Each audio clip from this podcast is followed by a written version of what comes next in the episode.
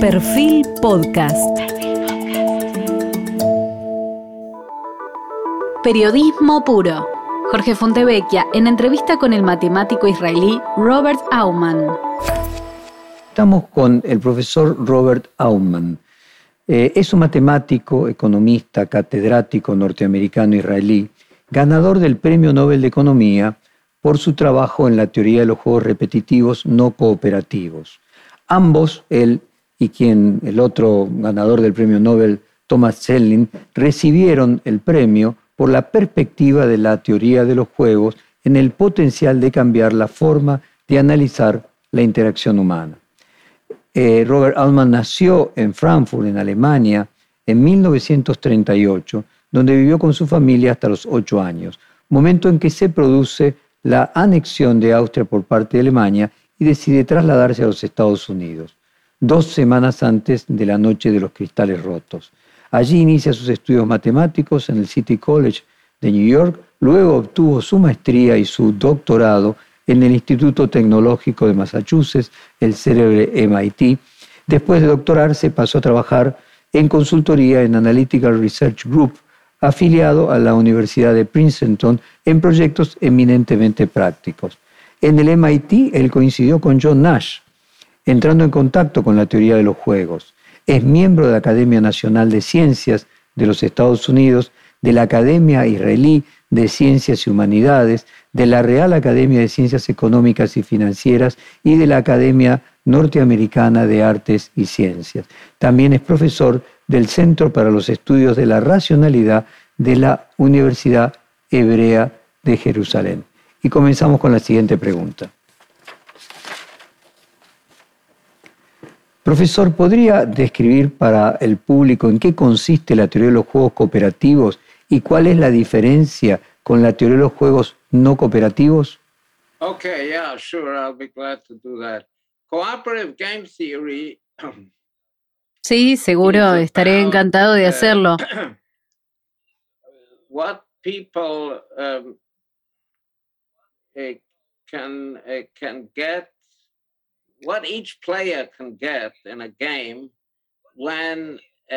la teoría del juego cooperativo se trata de lo que la gente puede uh, obtener, lo que cada jugador puede obtener en un juego cuando puede hacer un contrato.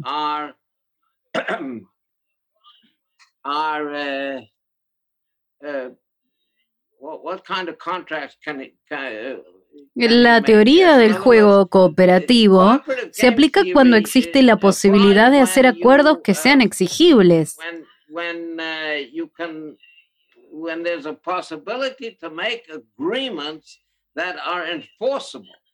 Por lo tanto, se aplica en jugadores dentro de un país donde puede hacer un acuerdo y firmar un contrato y ese contrato será exigible en los tribunales.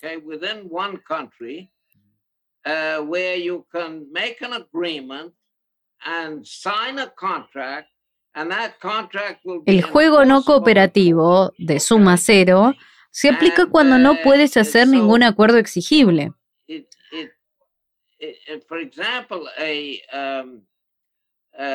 Uh. Uh, Entonces, como un acuerdo entre naciones no se puede hacer cumplir, no hay ningún tribunal que pueda hacer cumplir eso. Uh, Haces un acuerdo entre países. Solo si vale la pena que cada país cumpla con el acuerdo que usted tiene. ¿Tiene algún sentido hacer ese acuerdo? Tiene uh, que valer la pena para cada uh, parte cumplir con el acuerdo. Esa es la diferencia entre la teoría del juego cooperativo y no cooperativo. ¿Me estoy aclarando o tienes alguna pregunta al respecto?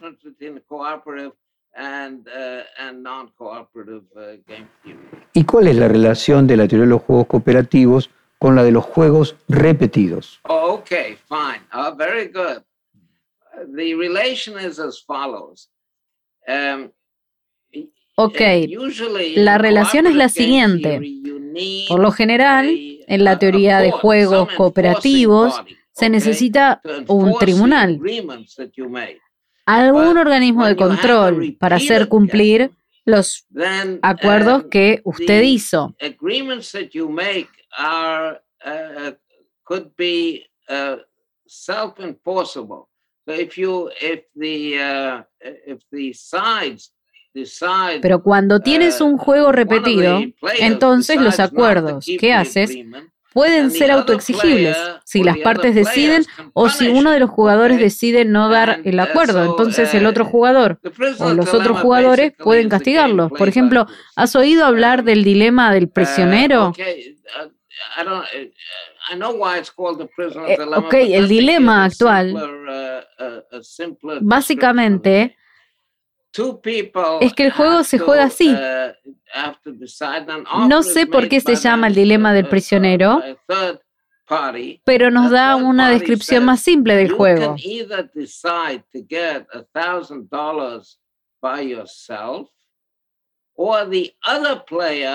Will get three thousand dollars. Okay. Now, Dos uh, personas tienen que decidir sobre las ofertas que les hace un tercero. um, Ese tercero dice que usted puede decidir obtener mil dólares para usted o que el otro jugador obtenga tres mil dólares. say, let the other player get three thousand dollars. All right. Because that way each player A cada jugador se le da esa $3,000. opción. Lo mejor para ambos jugadores es dejar que el otro jugador obtenga tres mil dólares, Each- porque de esa manera cada jugador termina con tres mil to take dólares. $1,000 Pero la gente no hace eso, porque es $3,000 mejor que cada uno se lleve los mil yes. dólares. And they'll Si el otro 4,000, le da all tres right? mil dólares, mucho mejor obtendrán That cuar- is cuatro in a mil. one-shot Ahora, eso es un juego de un tiro. Entonces, Si firma un acuerdo con el otro jugador que le dará los tres mil dólares y cada jugador firmará un acuerdo que le dará al otro jugador tres mil dólares, esto es, en el caso que no hay un tribunal para hacer cumplir los $3,000. acuerdos, cada jugador aún estará motivado para romper el acuerdo y obtener mil dólares para sí mismo, más, si es posible. El punto es que si llego a un acuerdo con el otro jugador en el dilema del prisionero, siempre cooperaré. Le daré tres mil dólares y puedo mantener el acuerdo o violar el acuerdo. Me conviene violar el acuerdo. to pay the $3,000 to him.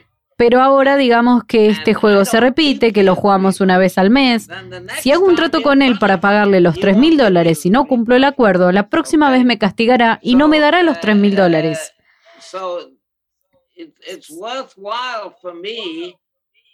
Si el juego se repite una y otra vez, es mejor para mí cooperar. Si el juego se repite una y otra vez y no cumplo el acuerdo, again and again, me castigarán, pero lo uh, intentaré de nuevo en la próxima ronda.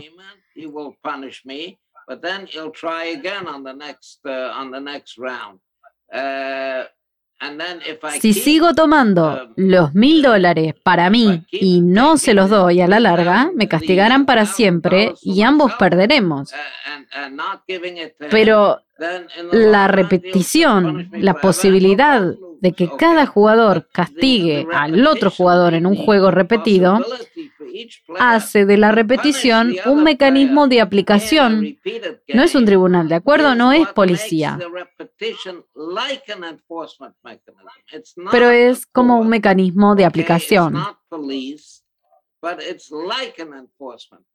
Profesor, usted también estudió las probabilidades subjetivas y podría definir este concepto brevemente y explicar cómo influyen las probabilidades subjetivas en la toma de decisiones. The subjective probability, yes. Uh, well, um, th- this is really not a concept of mine, it's a concept of La probabilidad subjetiva, sí. Esto realmente no es un concepto mío, es un concepto de Leonard Savage. ¿Quién tiene esta idea de las probabilidades personales, de que todo el mundo uh, tiene su propia evaluación de probabilidad para los eventos?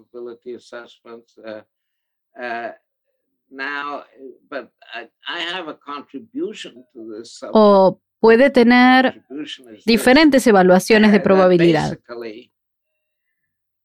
Ahora, tengo una contribución a este tema.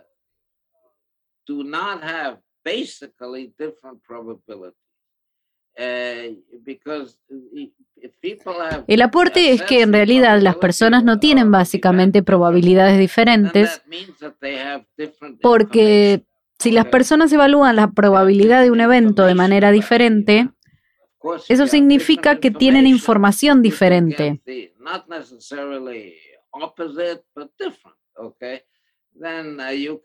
Bien, um, ¿tienen información diferente sobre el evento? Por supuesto, si tiene información diferente puede obtener no necesariamente lo contrario, sino diferente.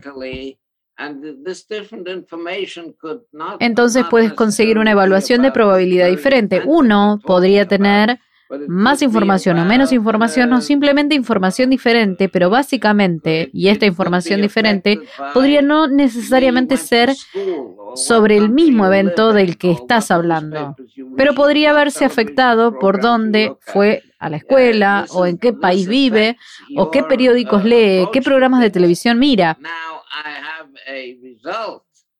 Esto afecta su enfoque de las cosas. Ahora, tengo un resultado que es que, por lo tanto, se asume que en general las diferencias en las evaluaciones de probabilidad son causadas por información diferente, entonces las personas no pueden estar de acuerdo en estar en desacuerdo acerca de las probabilidades.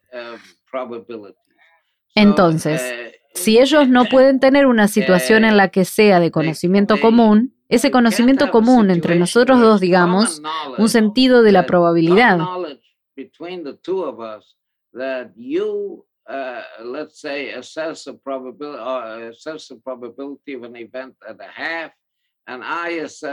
Entonces, alguna probabilidad de un evento y medio y lo evalúo en un cuarto o un tercio, es imposible que ambos lo sepamos. Ambos sabemos que sabemos esto y así sucesivamente.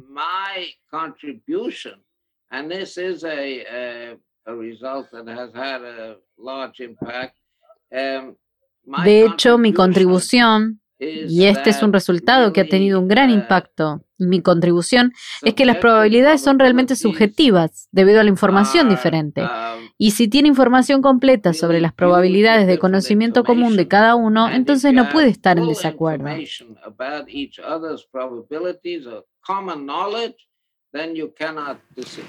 ¿Y podría explicarle ahora, profesor, al público las circunstancias en las cuales la cooperación no es solo una posibilidad en el juego repetido, sino que es el resultado previsible?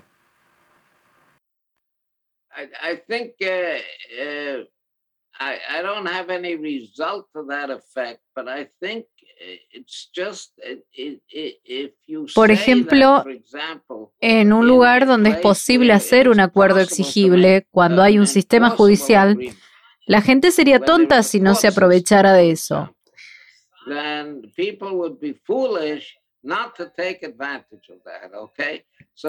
Entonces, volviendo al dilema del prisionero, si podemos firmar un acuerdo que diga que cooperaremos y lo haremos, uh, te daré los 3 mil dólares y tú me darás los 3 mil, uh, es posible firmar un acuerdo como ese y sería una tontería que no lo hiciéramos. Sería una tontería que siguiéramos recibiendo mil dólares cada uno y tomando mil dólares cada uno si tenemos la posibilidad de darle al otro lado tres mil al firmar un contrato a tal efecto. Entonces, de la misma manera, tal como expliqué antes, la repetición actúa como un mecanismo de aplicación. Sería una tontería continuar tomando los mil dólares, pero no hay nada en el resultado de mis juegos repetidos que diga que necesariamente tendrás que ir a la cooperación. Es eso al igual que sería una tontería no firmar un contrato para cooperar. El acto de repetición podría ser la capacidad de firmar un contrato, sería una tontería no hacerlo.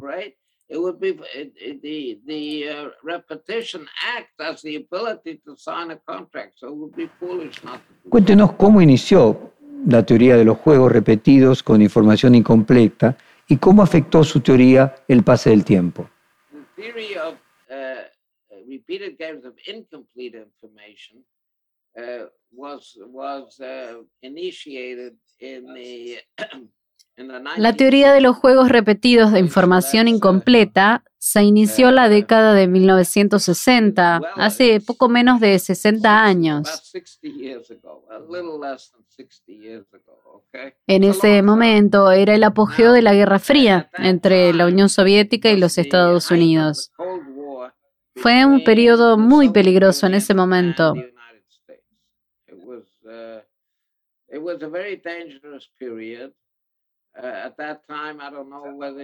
No sé si han oído hablar de la crisis de los misiles cubanos, pero en ese momento hubo varias ocasiones en las que casi fue una guerra nuclear. Hubiera sido muy malo, pero de hecho no sucedió.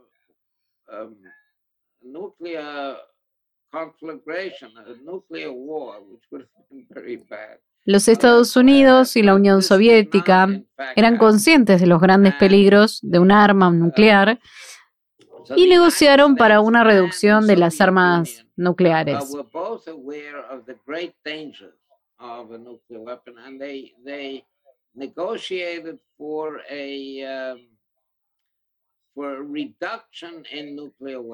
Estas negociaciones tuvieron lugar en Ginebra.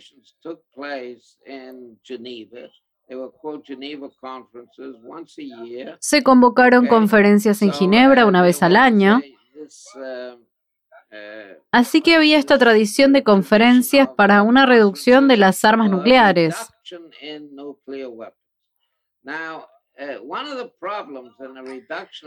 Ahora, uno de los problemas de la reducción de las armas nucleares es que puedes aceptar destruir un cierto número de armas que se acuerden, pero no sabes cuántas quedan.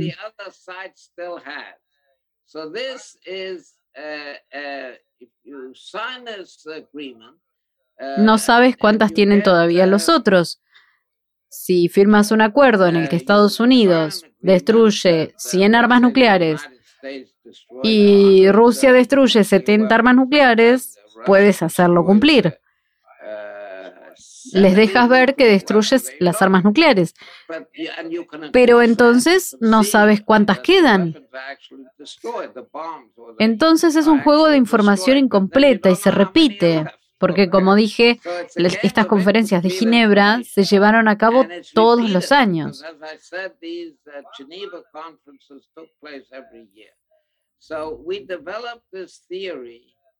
Uh, uh, Así que uh, hemos desarrollado esta teoría de los juegos repetidos de información incompleta y la conclusión de la teoría es que si negocias um, año tras año, gradualmente, su información estará disponible para los demás y podrán adivinar la información a menos que oculte su información haciendo creer que usted mismo no la sabe. Esta teoría es una teoría muy sutil, pero en realidad es el tipo de cosas que hicimos en el contexto de la Guerra Fría.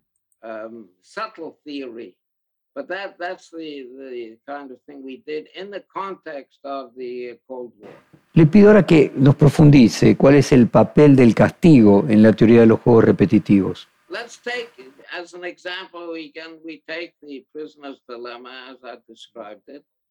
Nuevamente tomamos el dilema del prisionero como lo describí.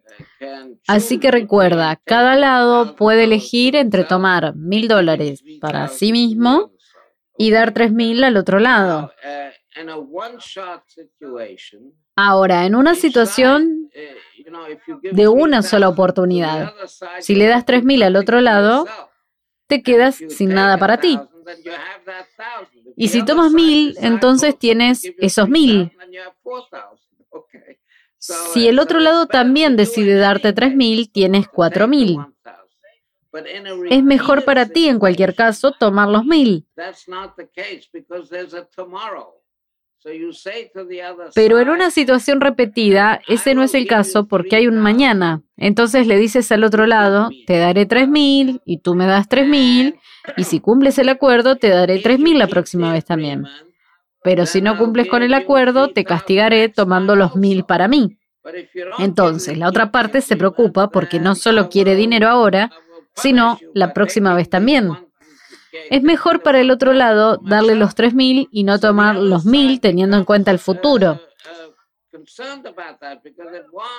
Así que el castigo que es posible y en general pienso, mm, ¿por qué la gente no coopera entre sí? Por ejemplo, vas a la tienda de comestibles y compras una botella de leche. Ahora, la tienda de comestibles podría darte la leche de ayer o la leche de la semana pasada y se estropea enseguida. La tienda de comestibles no hace eso porque no volverás a la tienda. Por lo tanto, es posible que haya obtenido una ventaja a corto plazo, pero dejarás de ser un cliente. Es una mala idea. Say a, bottle, uh, a, a container of milk at the grocery store. Now, the grocery store could give you yesterday's milk or last week's milk, okay? Uh, and it spoils right away. And why, why, why doesn't the grocery store do that?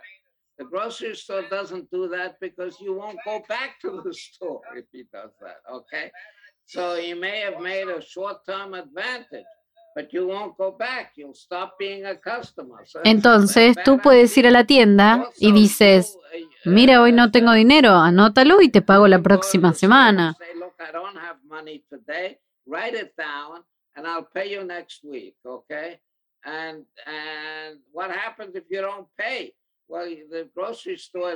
Si no pagas, la tienda de abarrotes no llamará a la policía e irá a la corte por 10 dólares o 20 pero no le dará crédito nuevamente. Entonces, toda la cooperación se basa básicamente en lo que sucederá en el futuro. Profesor, en la teoría que lo llevó a ganarse el premio Nobel junto con Thomas Schelling, que fue utilizada por los mediadores en el conflicto palestino-israelí para intentar resolver eh, aquellas cuestiones de conflicto entre ellos, ¿podría ser utilizable hoy para el conflicto entre la OTAN y Rusia en Ucrania?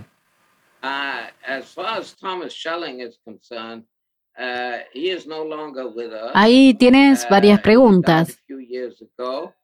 Um, but the fact is, and, and I did in fact receive a Nobel Prize uh, with en primer lugar, en lo que respecta a Thomas Schelling, murió hace unos años. Um, pero el hecho es que recibí un premio Nobel junto con él, compartimos un premio Nobel, pero nunca trabajé con él. Uh, uh, but I never worked with him. Uh, we, I think we were jointly awarded, awarded the prize because we were both in game theory. All right. Tengo mucho respeto por su trabajo y tal vez él tenga algo de respeto por el modelo matemático. Pero nunca trabajé con él y juntos fuimos los ganadores porque ambos estábamos en la teoría de juegos. Esa es una parte de la respuesta.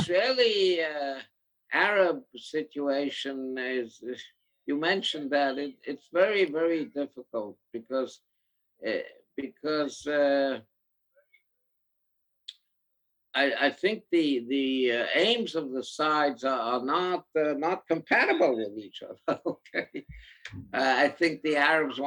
Mencionaste la situación árabe-israelí. Es muy difícil porque los objetivos de los lados no son compatibles entre sí. Los árabes quieren destruir a Israel por completo e Israel no está interesado en eso.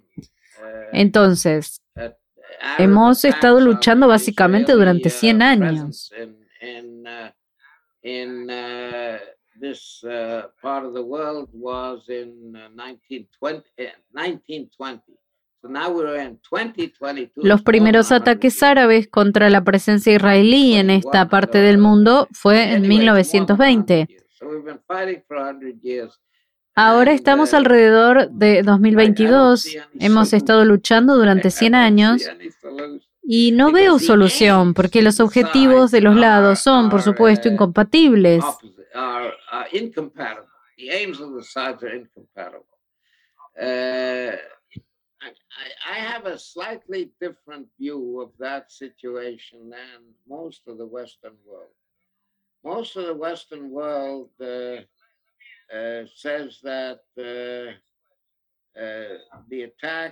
Pero déjame responder a tu siguiente pregunta, que es sobre Rusia y Ucrania.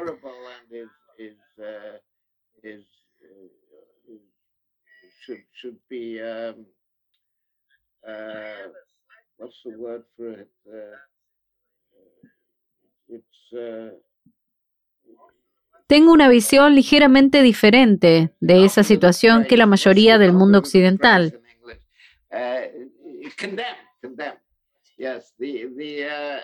La mayor parte del mundo occidental dice que el ataque de Rusia a Ucrania es terrible y que debería ser condenada.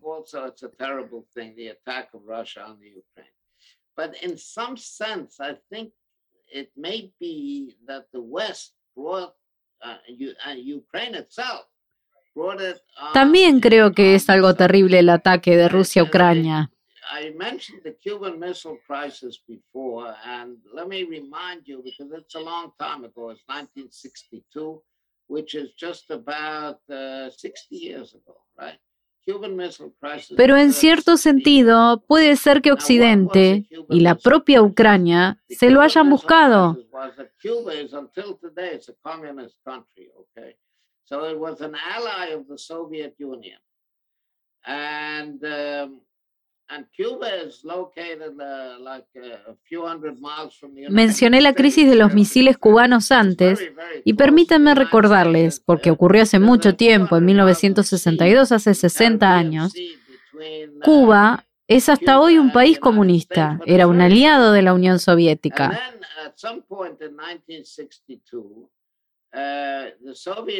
Cuba está ubicada como a unas cientos de millas de los Estados Unidos, hay unas cientos de millas de mar, el mar Caribe, entre Cuba y los Estados Unidos. En algún momento de 1962, la Unión Soviética decidió enviar misiles nucleares a Cuba.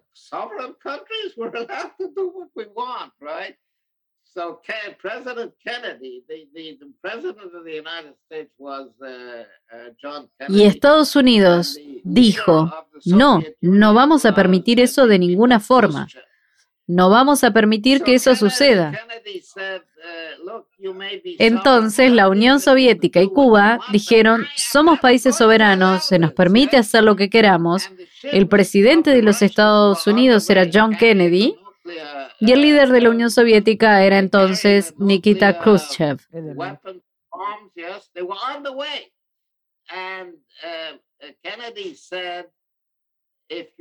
Entonces Kennedy dijo, pueden ser países soberanos y pueden hacer lo que quieran, pero no voy a permitir eso.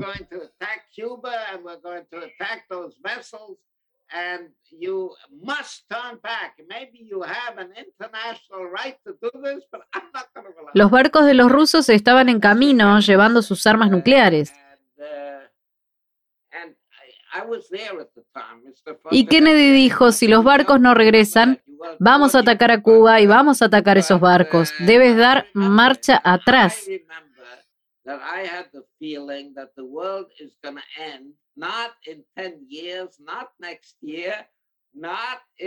Tal vez tengas un derecho internacional para hacer esto, pero no lo voy a permitir. Recuerdo que tuve la sensación de que el mundo se iba a acabar, no en 10 años, no el próximo año, no en un mes, terminará la próxima semana. Así que Kennedy tuvo mucho coraje para decir eso. Pero el verdadero héroe de esta historia es Nikita Khrushchev, porque les dijo a los barcos que regresaran, se rindió. Ese es el verdadero héroe. Porque si él no hubiera dicho eso, no estaríamos sentados aquí hoy. Esa es la crisis de los misiles de Cuba.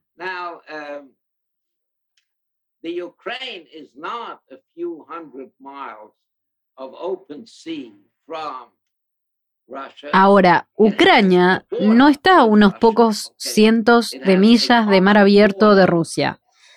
Tiene una frontera común con Rusia. Ucrania dijo que quería unirse a la OTAN y ellos no dijeron que no podían. Fueron alentadores y muy amables, lo estaban considerando.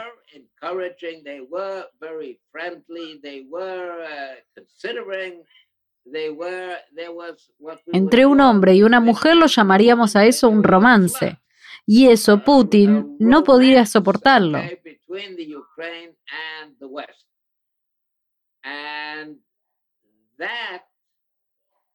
Putin could not could not uh, stand for that. You know. I think, uh, Se equivoca al atacar a Ucrania, lo condeno, es terrible, pero Occidente también tiene la culpa. Ucrania debe darse cuenta de que tienen una frontera común con Rusia y que son una amenaza para los rusos.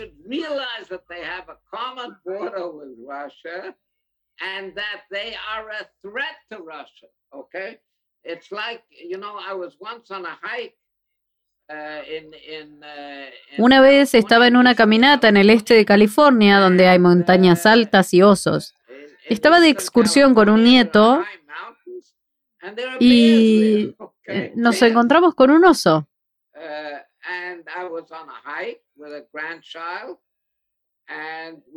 Le dije a mi nieto David, detente, no vuelvas atrás, pero no sigas adelante.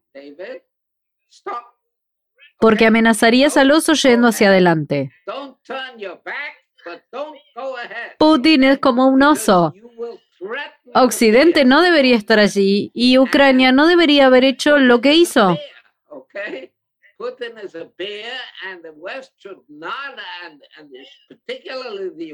Si un oso te ataca, no puedes decirle al oso que es inmortal y condenarlo. Pero te lo buscaste tú mismo. Esa es mi visión de la lucha. Un poco diferente de lo que dice la mayoría de la gente en el mundo, que Putin es malo, es terrible. Puede que sea malo, puede que sea terrible, pero es un oso y se sintió amenazado.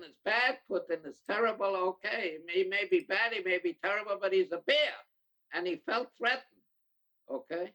Profesor, de alguna manera la teoría sobre los juegos repetitivos no cooperativos podría ayudar a explicar las guerras comerciales de precios, por ejemplo, en este momento entre Estados Unidos y China.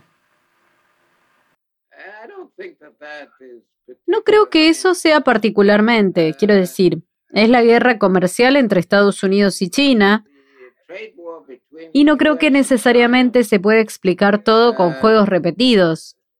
I, I don't think necessarily you can't explain everything by repeated games. There's, Hay uh, diferentes temas ahí, no es una cuestión de juegos repetidos. uh, there's the, um, there's different issues over there. Quiero decir, Todo en cierto sentido es una cuestión de juegos repetidos, porque todo lo que uno uh, hace de un lado, el otro lado reacciona a esto.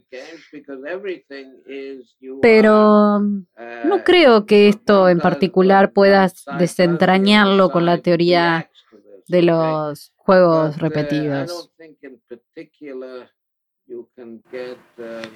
Profesor, usted se refirió en su discurso a una paradoja, una perspectiva invertida de la teoría de los juegos, y puso como ejemplo que el calentamiento global traería como consecuencia el enfriamiento de Europa, y que si quieres la paz ahora, quizás no lo obtengas nunca, pero si puedes esperar, tal vez la consigas ahora.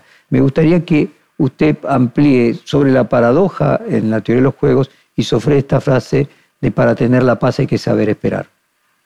If you want peace now, okay, that means it's like Si saying quieres paz ahora, eso significa que es como decir en una pandilla de uno solo, disparo en este momento. 3,000 to the other side and- Debes dar and expect 3.000 the other al otro lado y esperar que del otro lado te den los dilemma is 3.000. actually a very El dilema del prisionero es en realidad un muy buen ejemplo de todas estas cosas.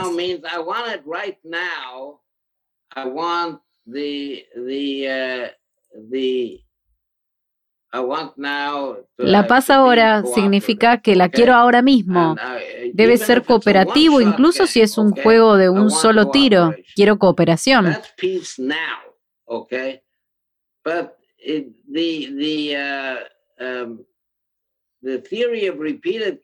Eso es that paz ahora. pero en la teoría de los juegos repetidos dice que si puedes esperar, esto tiene que ver con las tasas de interés y demás. No quiero entrar en demasiados detalles técnicos en esta entrevista, pero dice eso.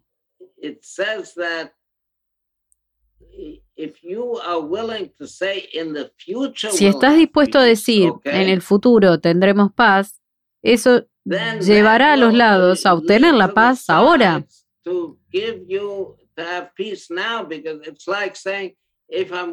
Porque es como decir, si estoy dispuesto a decir eso en el futuro, llegaré a 3.000. Entonces cooperaré ahora para no ser castigado en el futuro.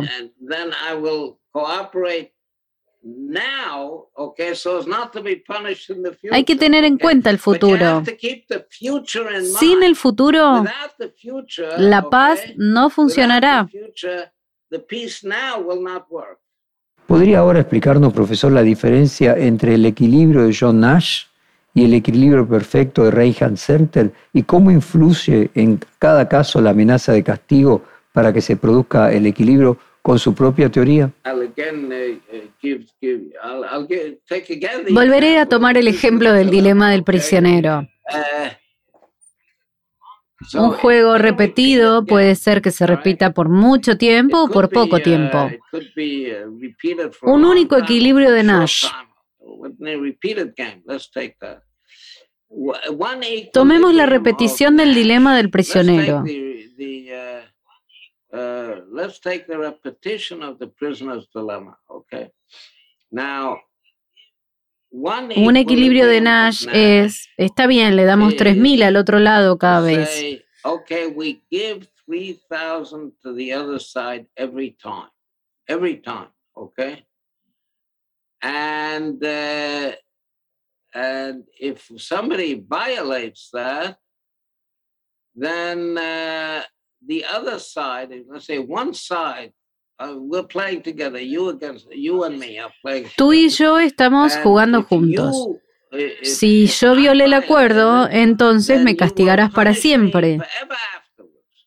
Y por lo tanto, vale la pena para mí desde el principio no jugar en cooperativo.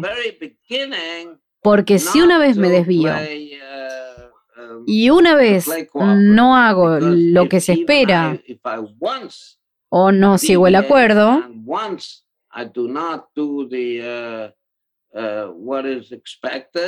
entonces me castigarás para siempre, incluso si después debo cooperar.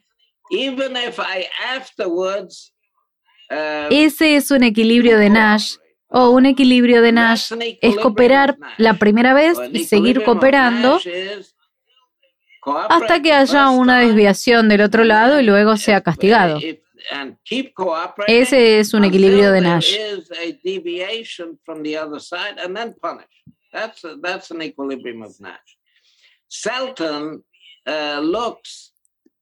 Selter dice que el juego tiene que estar en equilibrio. Los jugadores deben estar en equilibrio, um, desde todos los puntos hacia adelante. Solo mira hacia adelante si lo ha hecho. Si una vez lo debatieron y el otro lado lo castigó, entonces debe mirar hacia adelante.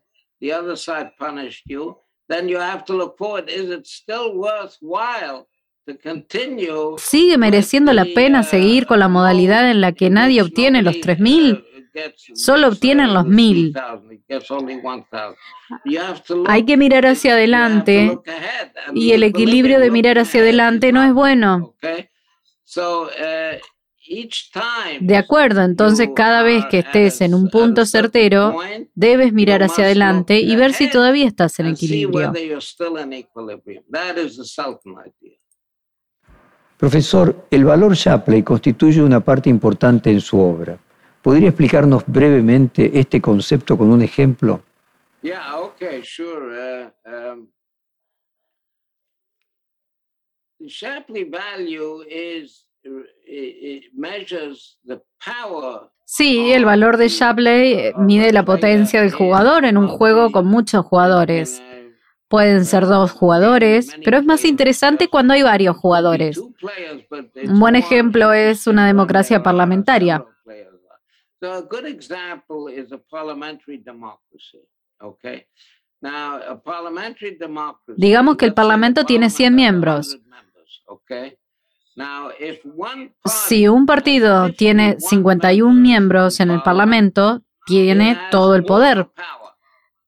Una mayoría simple tiene todo el valor de Shapley, no es el número de miembros del Parlamento, pero mide el poder.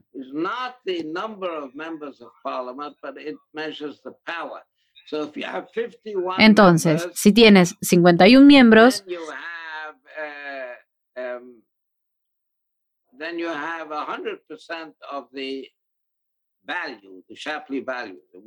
tiene el 100% del valor Shapley que mide el poder. Ahora, digamos que tienes tres partidos. Uno tiene 48 miembros, otro tiene 48 miembros y otro tiene 4 miembros. ¿Cuáles son las posibilidades de formar gobierno? Los dos grandes partidos forman un gobierno. Bueno, los tres podrían formar gobierno también, pero de hecho tampoco van a ser los tres. Dos partidos grandes forman el gobierno, o el partido pequeño forma el gobierno con uno de los partidos grandes. Pero ninguno tiene 52 miembros de los 100 miembros del Parlamento. Entonces, realmente no importa que uno tenga 48 y el otro tenga 48 y uno solo tenga 4. No es cierto que el 48 tenga 12 veces más potencia que el de 4. Todos son iguales. Los tres son iguales.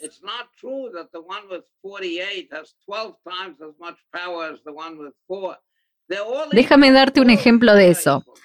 Parece que no suena bien que el jugador con cuatro diputados tiene tanto poder como el partido de 48 diputados. No suena bien. Pero esa es exactamente la situación en Israel hoy.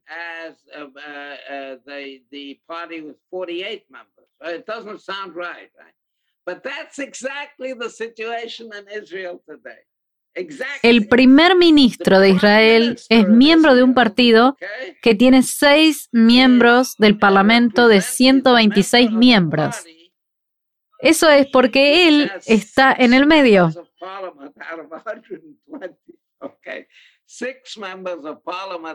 Entonces hay mucha gente a su izquierda, hay mucha gente a su derecha. Él está en el medio.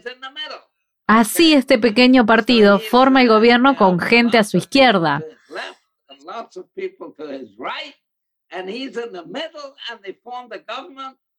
Y entonces tienes un gobierno en el que el primer ministro es el líder de un partido muy pequeño.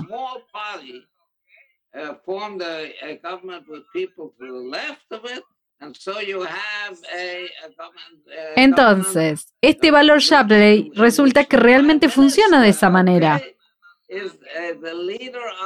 Otro ejemplo más es si tienes un partido que tiene el 40% del Parlamento y, muchos partidos pequeños, digamos seis partidos pequeños con 10 miembros del Parlamento cada uno. Entonces el miembro del partido tenía 40, que era unificada como más de la mitad del poder, porque los pequeños partidos no están unificados.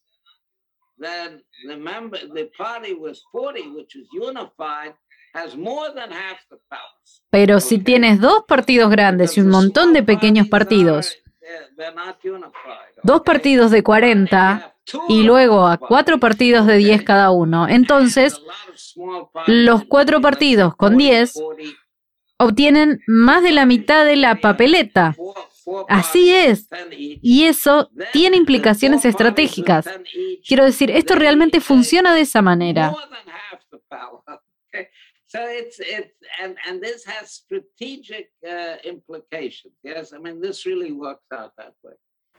Profesor, en una conferencia que usted dio en el año 2010 en el Butler Jerusalem Institute, habló sobre el Talmud y las leyes que rigen tanto la vida social como la economía, y mencionó un pasaje que habla de la economía como poesía. ¿Podría explicarnos la relación que hay entre el Talmud eh, y la economía?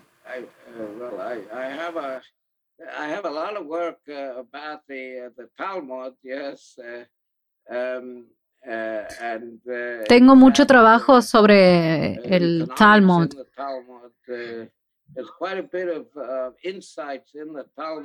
Hay bastantes ideas en el Talmud sobre economía, que tiene unos 2000 años, pero en realidad solo fueron descubiertos por economistas modernos.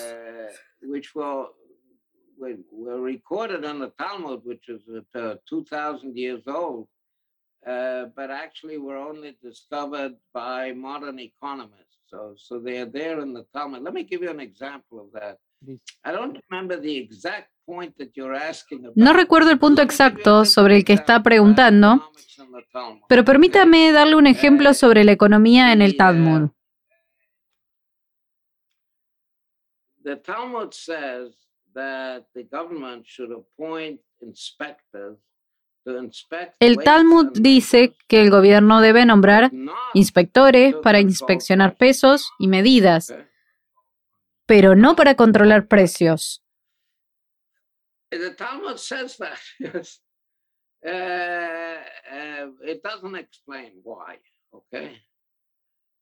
No explica por qué, pero uno de los comentaristas que vivió como hace 9.900 años en el siglo XII, da una razón, dice lo siguiente.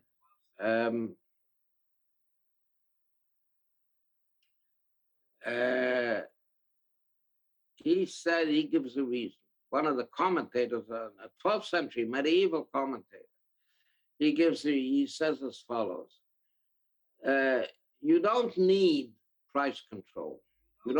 No es necesario controlar los precios. No necesita inspectores para controlar los precios.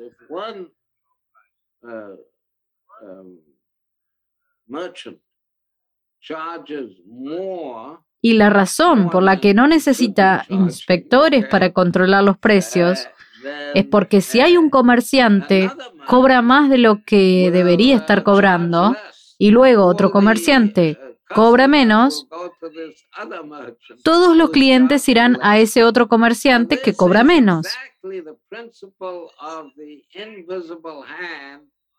Ahora, este es exactamente el principio de la mano invisible de Adam Smith.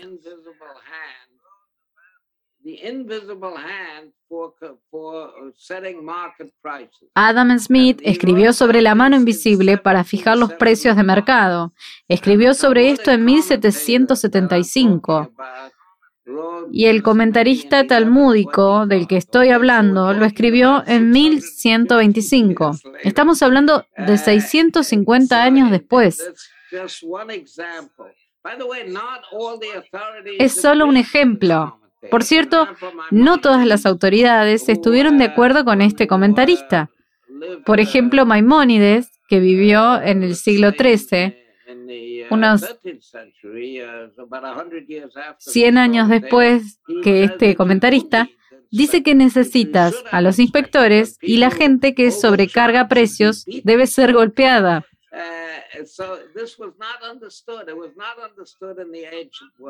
Esto no se entendía en el mundo antiguo, en el mundo medieval.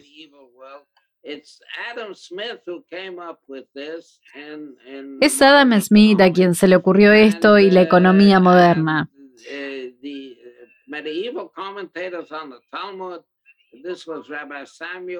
Los comentaristas medievales del Talmud, como el rabino Samuel, el hijo del alcalde, es quien se dio cuenta de esto ya en la época medieval.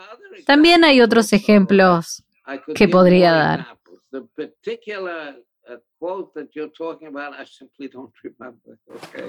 Última pregunta, profesor. Usted dijo, si queremos un mundo mejor, debemos prestar atención a qué resultados generan la conducta racional.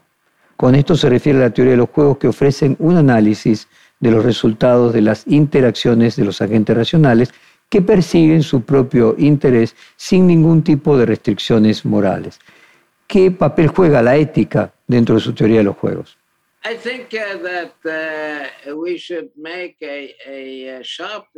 Deberíamos hacer una clara distinción entre la ética y la teoría de juegos. Um,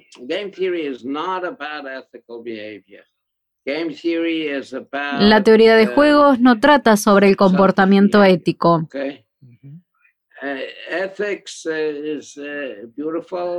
La teoría de juegos trata sobre el comportamiento egoísta. La ética es hermosa y tratamos de ser éticos, pero no está relacionada con la teoría de los juegos.